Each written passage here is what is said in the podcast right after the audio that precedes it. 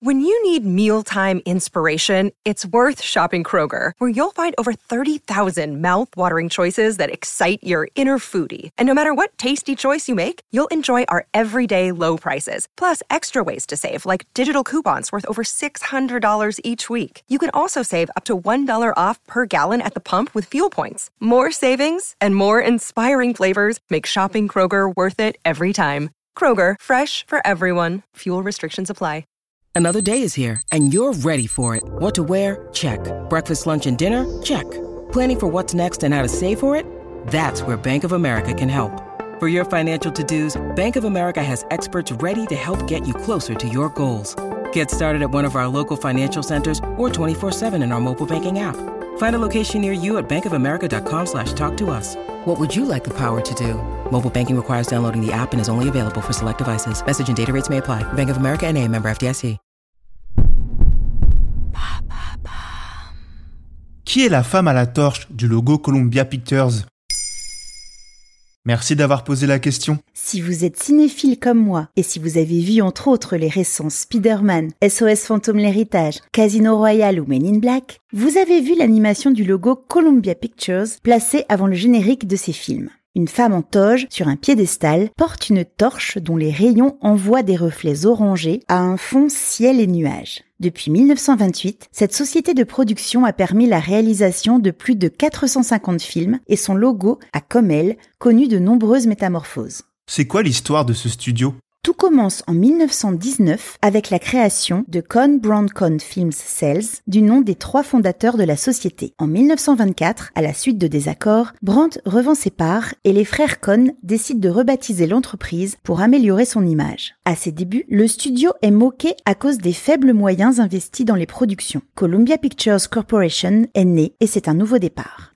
Les premiers succès viendront avec la production des films du réalisateur Frank Capra, avec qui il signe un contrat d'exclusivité. 25 films verront le jour et permettront à Columbia Pictures de rivaliser avec les plus grandes majors hollywoodiennes de l'époque. Columbia Pictures est également le studio qui lancera la carrière de l'actrice Rita Hayworth et produira ses films cultes comme La Dame de Shanghai d'Orson Welles ou l'inoubliable Gilda de Charles Vidor.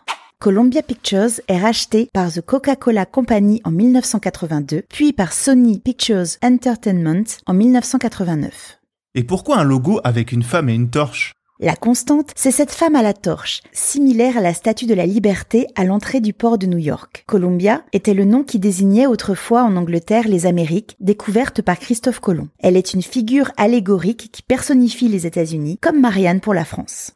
Pour le premier logo, une douzaine de femmes affirmèrent avoir servi de modèle à Columbia. Dans son autobiographie de 1962, l'actrice et chanteuse Bette Davis parle de Claudia Dell, une starlette de la scène musicale de Broadway. En 1987, People Magazine pense qu'il s'agit d'un mannequin nommé Amelia Bachelor. Le Chicago Sun-Times affirme en 2001 que c'est une certaine Jane Bartholomew qui arrondissait ses fins de mois en faisant de la figuration dans les films de Columbia. On évoque aussi beaucoup dans les résultats de recherche le nom d'Evelyn Venable actrice du studio dans les années 30 et 40.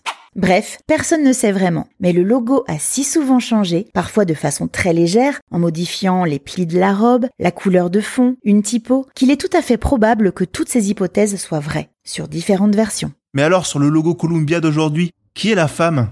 Des rumeurs évoquaient les actrices Deborah Kerr ou Annette Bening, mais l'histoire de ce logo créé en 1992 est bien plus insolite. L'artiste Michael Dess est chargé de peindre numériquement le nouveau visage de Columbia et il demande à la photographe Cathy Anderson de réaliser quelques clichés de référence pour l'aider dans son travail. Suite à une mauvaise organisation, la séance de shooting est faite dans l'urgence dans l'appartement de la photographe qui demande alors à sa collègue Jenny Joseph si elle veut bien jouer les mannequins. Elle la fait grimper sur une pile de carton et lui fait brandir une lampe sans abat-jour pour illustrer la pose avec une simple lampe de bureau comme lumière. Michael Dess se servira de ce cliché comme base d'une création composite. Après cette unique expérience de mannequin d'un jour, Jenny Joseph n'imaginait pas qu'elle deviendrait l'un des visages les plus célèbres d'Hollywood. Maintenant, vous savez, un épisode écrit et réalisé par Béatrice Jumel. Ce podcast est disponible sur toutes les plateformes audio. Et si cet épisode vous a plu, n'hésitez pas à laisser des commentaires ou des étoiles sur vos applis de podcast préférés.